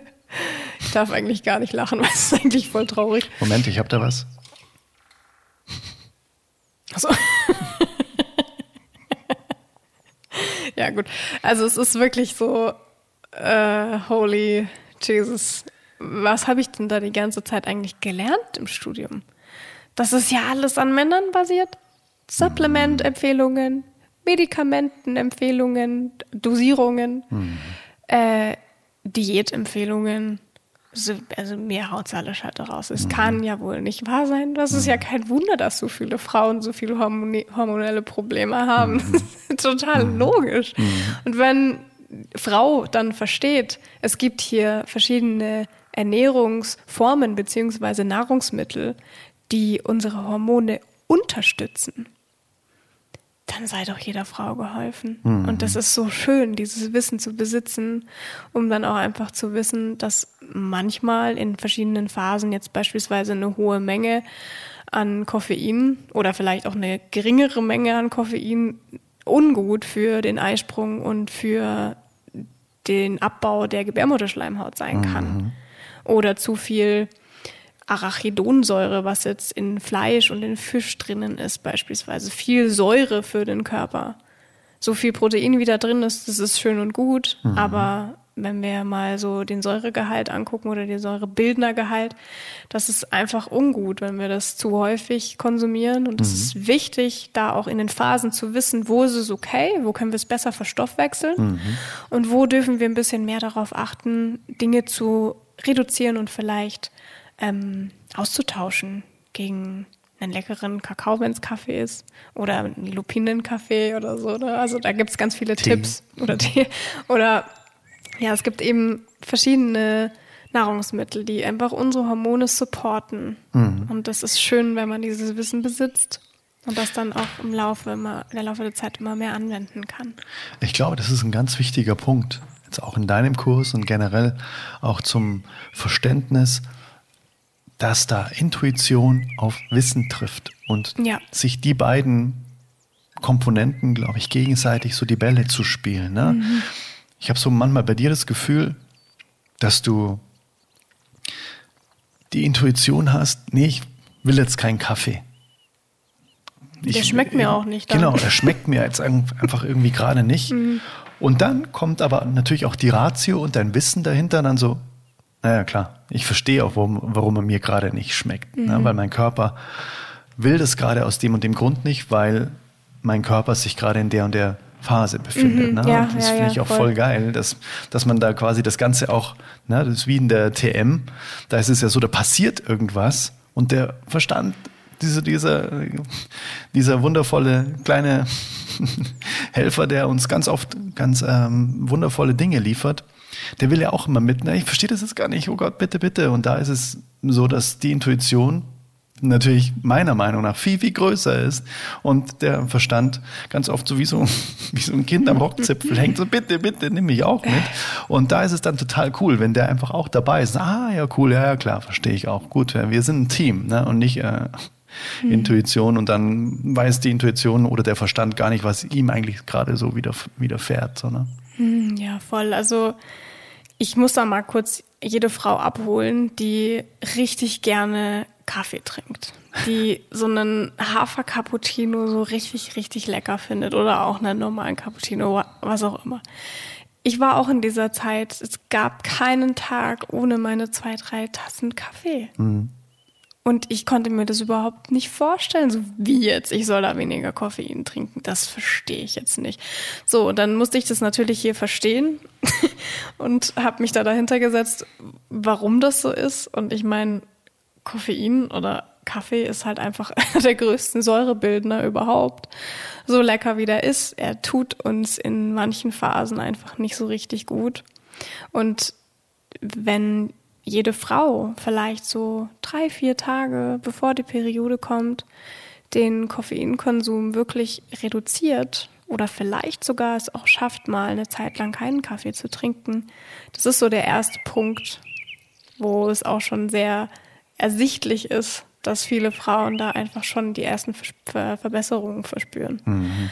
Und da kann ich noch so viele andere weitere Tipps im Kurs mitgeben. Mhm. Und das ist so schön. Und mittlerweile ist es wirklich so, dass ich einfach keine Lust habe und dass der mir dann auch nicht schmeckt und ich diese Säure spüre und mir einfach denke, nö, ich trinke jetzt einfach einen leckeren Tee oder einen Kakao, der so ein bisschen, ja, die, die Entzündungswerte vielleicht ein bisschen verbessert, sollten da welche da sein, also mit verschiedenen Gewürzen wie Kurkuma, wie Ingwer, wie Chili, also so ein, so ein, so ein typisches Heilgetränk der Mayas von mhm. früher. Das ist so lecker und das ist auch schön, das am Morgen trinken zu können.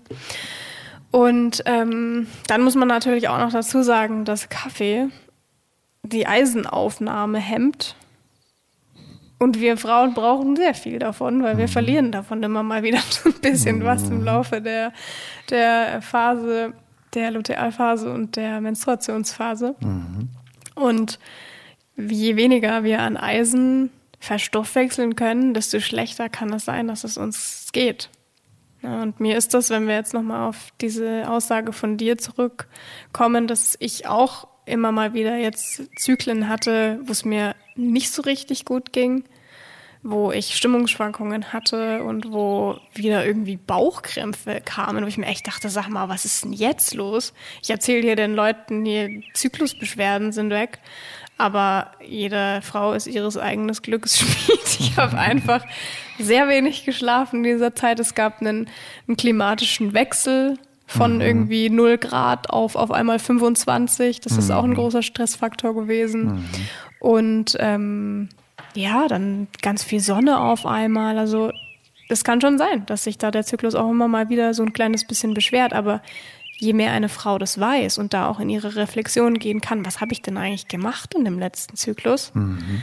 desto mehr wird sie verstehen, ja, da achte ich vielleicht beim nächsten Mal noch mal ein Stückchen mehr drauf. Mega. Ja. Und für Frauen, die wirklich maximale Beschwerden haben, die es ohne Schmerztabletten nicht aushalten, für die ist dieser Kurs wirklich ein, ein, ein großes Geschenk, mhm. weil keine Frau muss dem ausgeliefert sein. Mhm. Ja, und jetzt kommen wir vielleicht noch zum fünften Modul. Mhm, voll gerne. Das fünfte Modul ist mein Lieblingsmodul. Das war auch das Ursprungsthema, was ich eigentlich damals vor einem Jahr angehen wollte, in einen Online-Kurs zu packen. Das ist das Thema Training, Bewegung. Mhm. Ja, und ähm, da geht's sowohl um die Grundlagen von Bewegung und von Training, völlig unabhängig von einem Zyklus, also jede Frau, die sich wenig bewegt und Zyklusbeschwerden hat und beginnt sich zu bewegen, die wird schon ihre ersten Verbesserungen spüren. Mhm. Bewegung ist gesund und wir sind dafür gemacht, uns zu bewegen. Mhm. Und da geht es dann auch so ein bisschen detailreicher um Frauen, die einfach gerne auch Krafttraining machen. Mhm. Es geht um das Training im Fitnessstudio. Es geht aber auch um den Laufsport. Und es geht um die Intensitätsanpassung. Und jetzt kommen wir zum Zyklusthema. Wie können wir als Frauen unsere Intensitäten an den Zyklus anpassen? Also es geht um eine zyklische Bewegung. Mhm.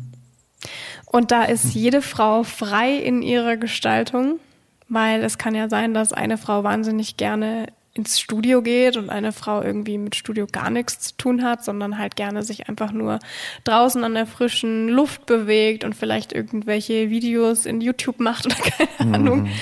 Also es ist einfach nur wichtig, mal dieses Wissen zu haben, wie wirken sich denn diese verschiedenen Zyklusphasen auf unsere Leistungsfähigkeit aus? Was passiert da? Und wie dürfen wir das lernen anzupassen? Und wie dürfen wir das vor allem auch lernen für Frauen, die sehr viel Sport machen? An manchen Stellen des Zykluses runterzuschrauben. Mhm. Das ist so das fünfte Modul, auch mit einem ganz tollen Interview mit einer Gewichtheberin und Personal Trainerin, die sich auch nochmal ein Stückchen besser ausgekannt hat wie ich und wir uns da echt ganz schön ergänzt haben. Also wunderschönes Modul. Das ist mhm. das letzte Last but not least Modul. Mhm. Und ja, genau, dann gibt's noch einen Trainingsplan mit an die Hand. Und dann haben die Frauen alles an sowohl wissenschaftlichen Wissen als auch Möglichkeiten zum Zugang zu ihrer Intuition, mhm. um den Zyklusbeschwerden auf den Grund zu gehen. Mhm. Und, und den selbstbestimmt vor allem dann einfach auch ins Gegenteil zu verkehren. Ja. Ne? Und vor allem nicht nur so diese schnelle Lösung, ne? Mhm. jetzt habe ich mal einen Monat keine Probleme, sondern ja. das zu dem neuen Lifestyle zu machen. Mhm, ich freue mich jeden Monat auf meinen Zyklus mhm. und ähm, feier ihn. Mhm. Und nicht so, jetzt kommt er schon wieder, oh mein Gott, sondern einfach dieses, auch dieses, dieser Mindset-Switch, ja, was das eigentlich für ein Wunder jeden Monat wieder ist, ne? Und was für ein Privileg das ist, den auch zu haben. Das ist ja auch ein Zeichen wie eine Katze, die sie putzt, ne? so nach dem Motto. Die ist, die ist auch gesund. Ne? Und wenn man seinen Zyklus hat, das spricht ja auch für Gesundheit, oder? Ja, voll. Also den Zyklus alle 25 bis 35 Tage zu haben, ist ein Gesundheitsmerkmal. Hm, ja, das ist nochmal mal. wichtig zu sagen. Voll, total. Jede Frau, die fruchtbar ist, die ist gesund. Ja, weil die Natur davon ausgeht, you are ready. Ja, voll, voll. Und ich will da jetzt auf gar keinen Fall Frauen, die irgendwie die Pille nehmen, da irgendwie sagen, du bist jetzt ungesund oder so. Das will ich jetzt nicht, dass es irgendwie damit inter inter interpretiert wird, sondern die haben einfach eine Unterdrückung von Östrogen und Progesteron. Die Hormone, die bleiben einfach unten. Es kommt zu keinem Eisprung. And that's it. Und das kann natürlich auf Dauer eine ungesunde Sache werden. Mhm. Das muss man hier auch dazu sagen. Man muss aber auch dazu sagen, dass, dass ähm, die Intention der Pille auch mal eine ganz andere war, oder? Die war ja eher mal medikamentös. Ja, die war dazu da, die Beschwerden zu lindern. Die Frauen waren dann in der Lage, wieder zum Arbeiten zu gehen oder überhaupt zum Arbeiten zu gehen damals. Ähm, die Männer sind teils im Krieg gefallen und jetzt müssen die Frauen arbeiten, nur die sind ja irgendwie nicht so leistungsfähig. Wir müssen hier was auf den Markt bringen, was diese Beschwerden lindert. Da hoppala, da wird die Frau auch noch unfruchtbar damit. Das ist ja eigentlich voll gut, weil dann kommt ja auch keine Schwangerschaft noch dazu. Mhm. Ja, großartig. Wir haben so das Mittel der Mittel, äh, Frauen können leistungsfähig sein. Die können, die können fast sogar noch leistungsfähig sein. Ist ja mega. So, die werden jetzt in unser Arbeitsleben integriert. So, und dass dann aber mit der Pille irgendwann ganz starke Nebenwirkungen entstanden sind und auch die, das, was dann in der Zeit nach der Pille noch passiert. Wenn wir über Thrombosen und Lungenembolien sprechen, das ist eine Katastrophe, steht aber auf jeder Packungsbeilage. Es gibt noch andere Dinge, die dann danach so entstehen können. Das muss nicht sein. Aber es ist halt einfach wichtig, sich damit zu beschäftigen, was ist das für ein Hormoncocktail, den die Frau dann nimmt. Ich habe sie auch genommen.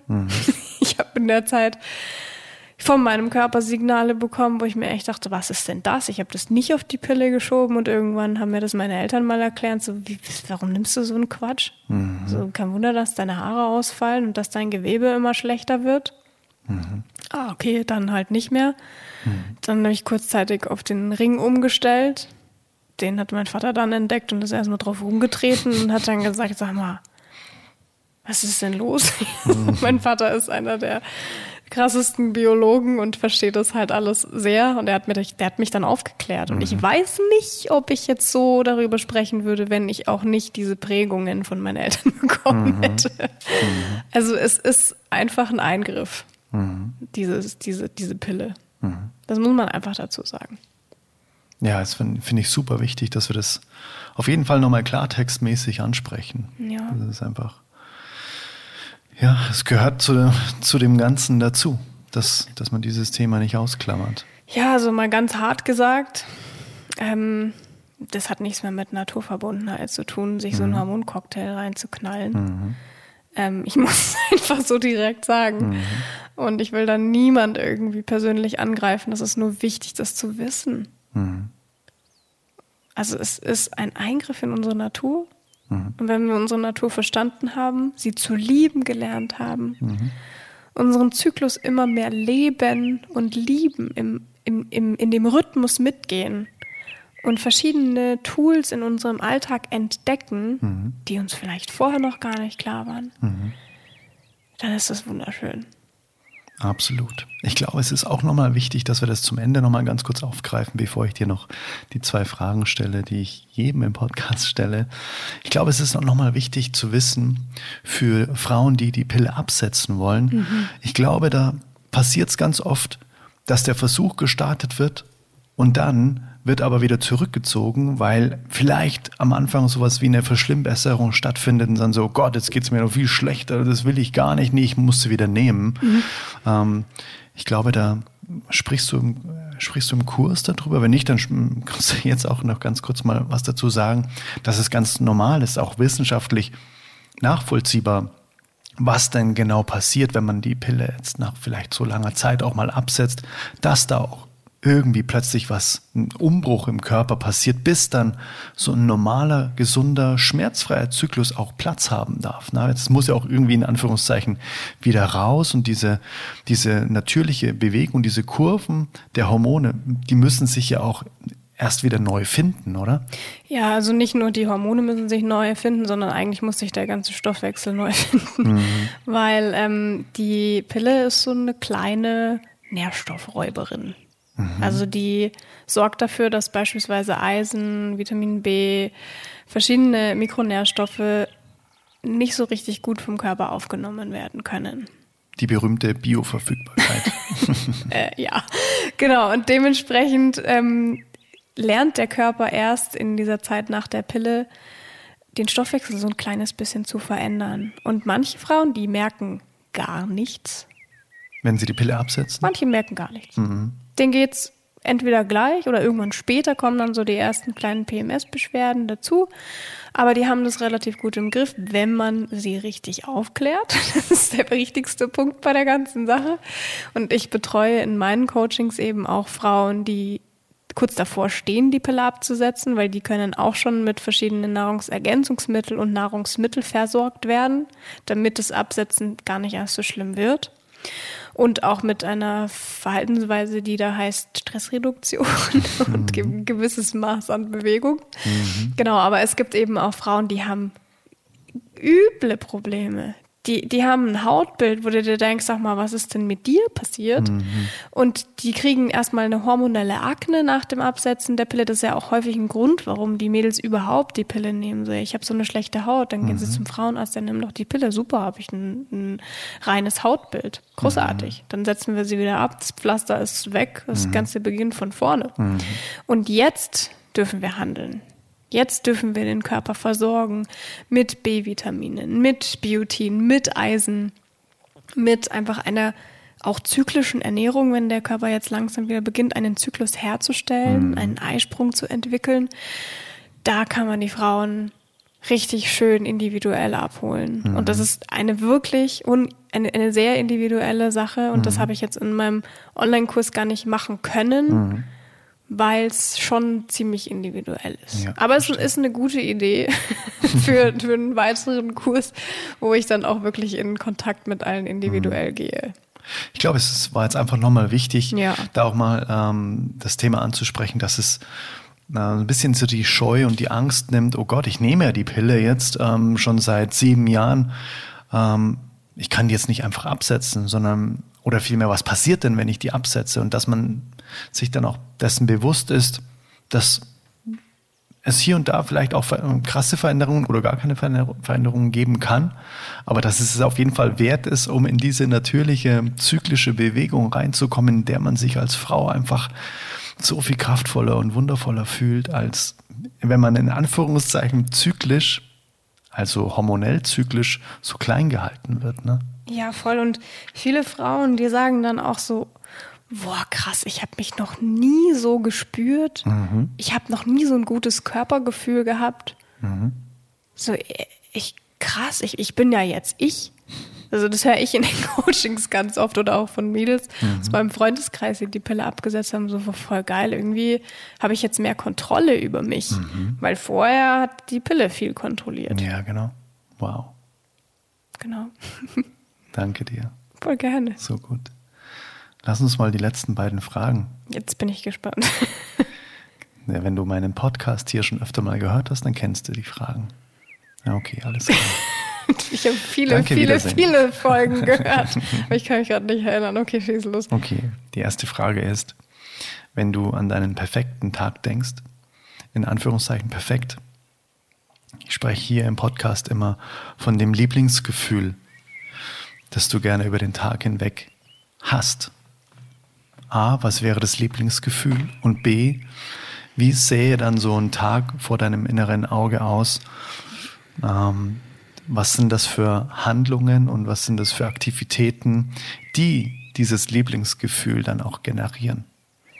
Mein perfekter Tag könnte so aussehen, dass ich auf meiner Lieblingsinsel Teneriffa mit Meeresrauschen aufwache und erstmal raus in die kalte Dusche mit dem Blick auf das Meer gehe, vielleicht im Sonnenaufgang.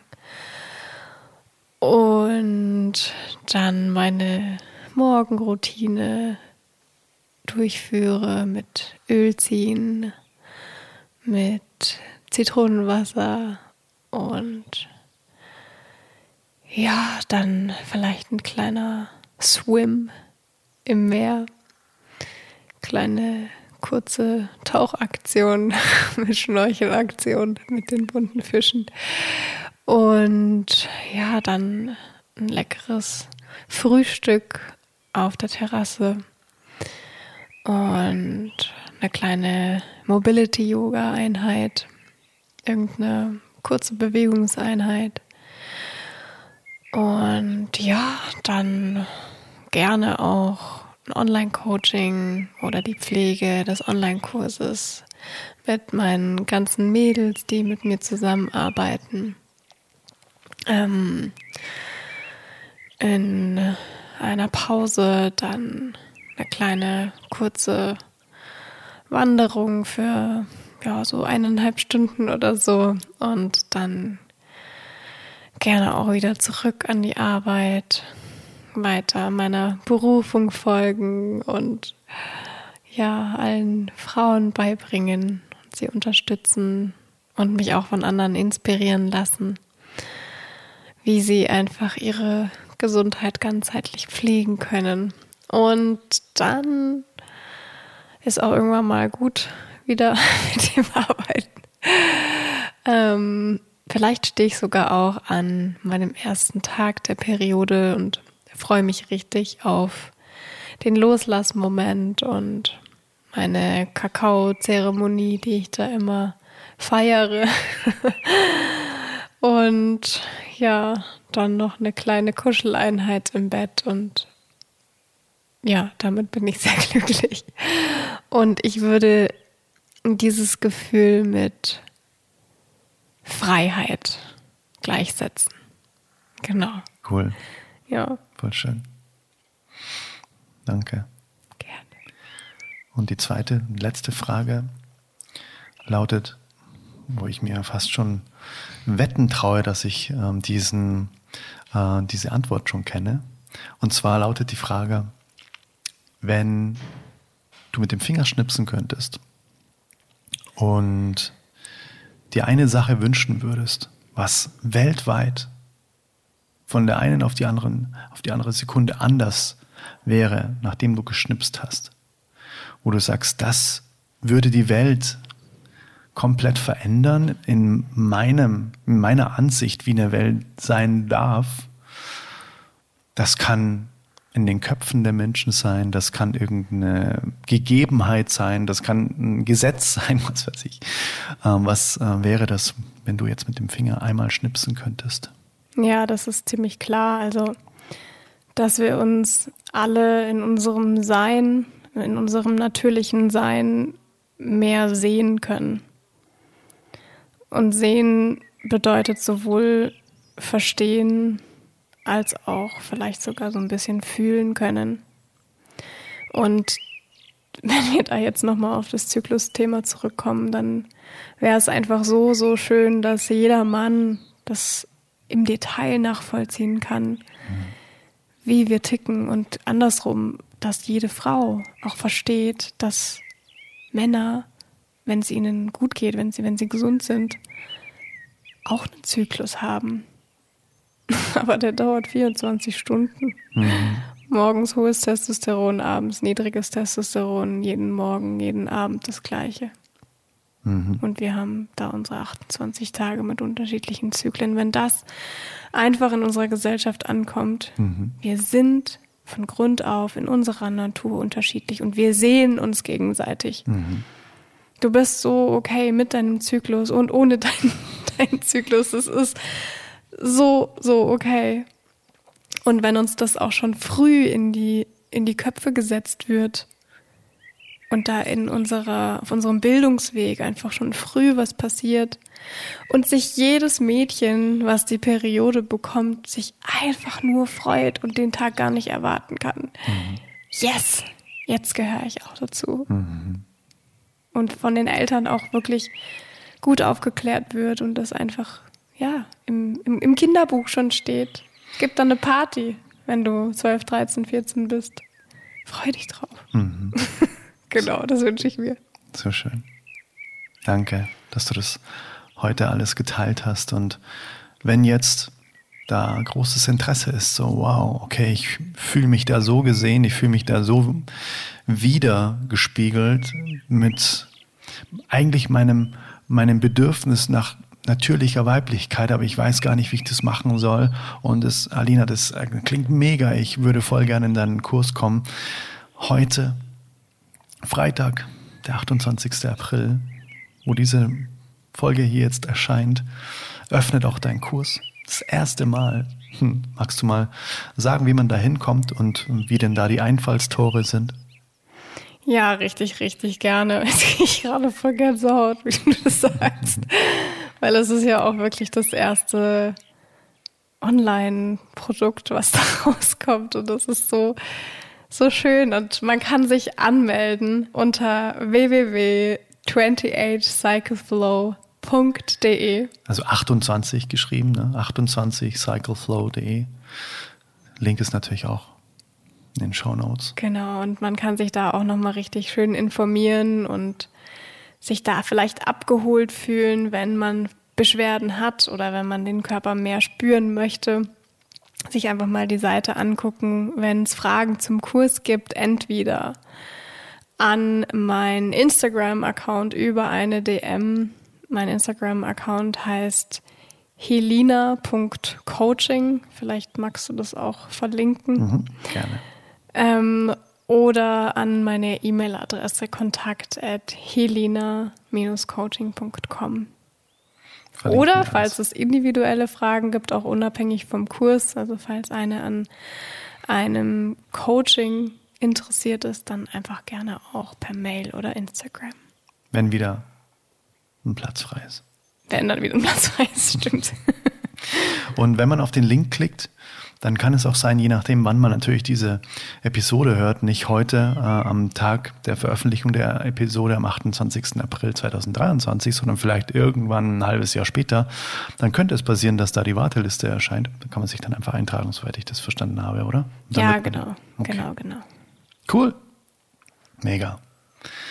Dann, glaube ich, lohnt sich mal enorm, heute in die Show Notes zu gucken, da mal drauf zu klicken und dann sage ich danke. Vielen Dank auch wirklich von ganzem Herzen äh, im Namen aller Männer, dass du diese Arbeit machst, weil es so wichtig ist, dass auch wir das verstehen. Und ich merke auch eben in unserer Partnerschaft, wie gut es ist, einfach da ganz offen drüber sprechen zu können, dass es kein Tabuthema ist. So ja, die Frau hat gerade wieder so Strombergartig, ne? Hast du gerade wieder Hormone, so, ne?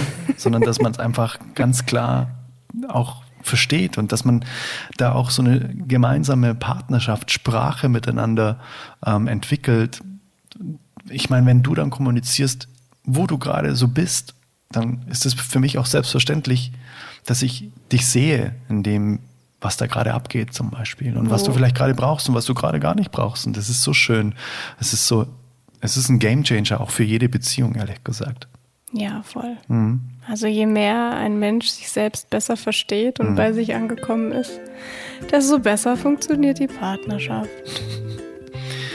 Ich würde sagen, ein besseres Schlusswort gibt es nicht. Danke dir, Babe, für alles. Voll gerne. Bist du auch so baff von diesem Wissen? Na, ich finde es einfach auch krass. Wir alle sind durch das äh, Schulsystem gelaufen und trotzdem kommt es mir manchmal so vor, als ob ich die wirklich wichtigen Sachen nicht wüsste. Und da gehört das, was wir jetzt heute in diesem Interview besprochen haben, definitiv dazu. Und vielleicht war auch bei dir heute der ein oder andere richtig krasse Schlüssel- und Aha-Moment dabei, von dem du sagst, krass, ich bin dankbar, dass ich das heute erfahren habe, weil das wusste ich einfach bis dato nicht und ja, nehme mir das heute auf jeden Fall aus dieser Folge mit.